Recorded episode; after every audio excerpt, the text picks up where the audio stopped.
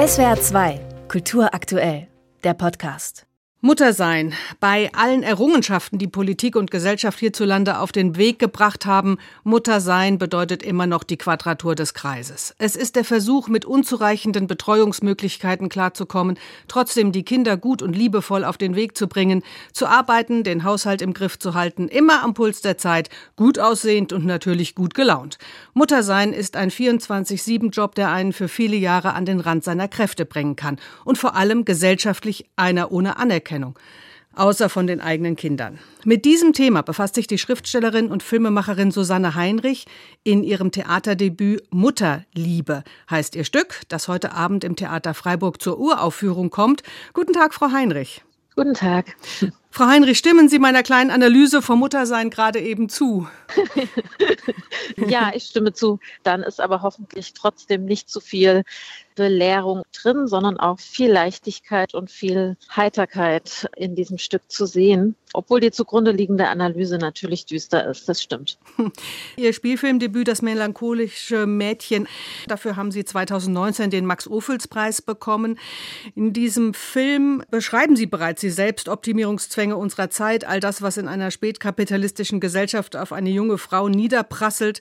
Ist die Beschäftigung mit dem Muttersein in gewisser Weise eine Weiterschreibung dessen, nur diesmal auf der Bühne?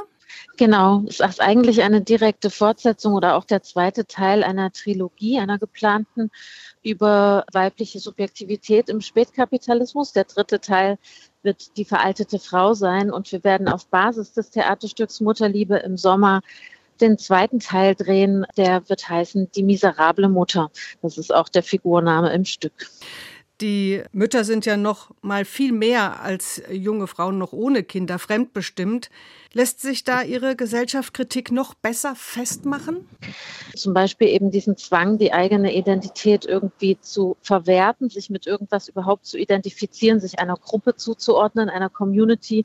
Also ich kenne keine Mutter, die sich freiwillig der Elterncommunity zurechnet, aber man wird irgendwann in der gesehen, das ist zum Beispiel so eine gesellschaftliche Veränderung, die durch diese Figur der miserablen Mutter ganz gut zu betrachten ist. Und sie ist einfach qua ihrer gesellschaftlichen Funktion als Sorgetragende eine, in der bestimmte gesellschaftliche Veränderungen vielleicht krasser zu Widersprüchen führen als in anderen. Und deswegen eignet sie sich so gut, weil sie genau wie das melancholische Mädchen auch eine beschädigte Figur ist. Kein gutes Beispiel, keine schöne Seele, sondern eben eine, in der die Widersprüche der Gesellschaft zum Tragen kommen. Nun impliziert schon Ihr Titel Mutter Liebe, also Mutter Doppelpunkt Liebe. Erstmal eher die Perspektive der Mutter. Welche Rolle spielt denn der moderne Mann, der Vater? Der Gegenpart zur miserablen Mutter ist der Peter Pan, ein nicht erwachsen werden wollender Kindmann, der sich bisher erfolgreich vor der Verantwortung drücken konnte. Und es geht ein bisschen darum, dass der Vaterschaft natürlich eine ganz andere Aufgabe ist als Mutterschaft. Die Figur sagt es selber im Stück. Vaterschaft heißt, mit dem Fluch der Freiwilligkeit fertig zu werden und Muttersein heißt, das eigene gegen die Zuständigkeit fürs Gemeinsame zu verteidigen.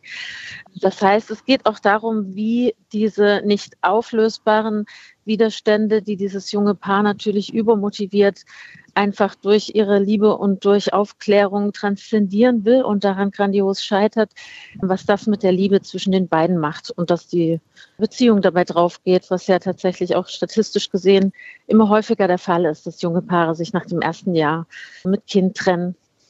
Sie haben es gerade gesagt, dass die Paare erstmal wahnsinnig motiviert in diese Elternschaft reingehen. Warum Ihrer Meinung nach gelingt es dann eben doch nicht wie anfänglich gewollt? Naja, weil es die größte neoliberale Täuschung ist, dass wir alle unseres eigenen Glückes Schmied sind. Ich glaube, es gibt einen wahnsinnig hohen und irgendwo auch mit dem generationellen Narzissmus verbandelten Anspruch an uns selbst in meiner Generation, das alles aufzulösen, die eine zu sein oder das eine Paar, das es anders macht und dass es hinkriegt, gesellschaftliche Strukturen individuell aufzulösen. Und das ist, glaube ich, ein absoluter Trugschluss. Sie haben nicht nur den Text verfasst, sondern führen auch Regie. Heute Abend ist die Uraufführung. Das ist sicherlich ein sehr aufregender Moment für Sie. Aber was hat Sie an der Arbeit fürs Theater gereizt, statt des Films? Das Schönste am Theater ist, dass man proben darf. Mhm. Beim Film ist das total unüblich. Ich habe mir das zwar auch jetzt für den Film erkämpft, dass wir eine lange Probenphase haben, aber im Theater ist alles um die Proben herum gebaut. Und das ist so wunderbar, weil es einfach wirklich Raum für experimentelle und künstlerische Prozesse lässt, wo beim Film meistens alles wie bei einer Maschine einfach funktionieren muss und tatsächlich wenig Raum ist, um, um Sachen auszuprobieren.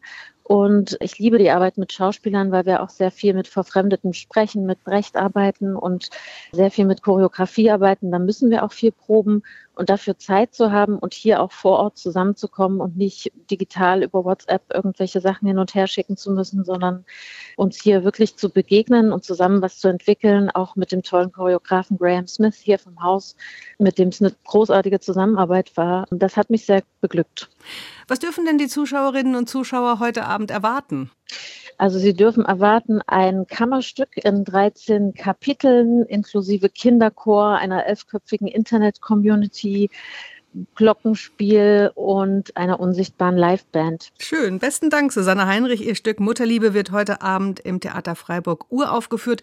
Gutes Gelingen dafür. Danke für das Gespräch. SWR 2 Kultur aktuell. Überall, wo es Podcasts gibt.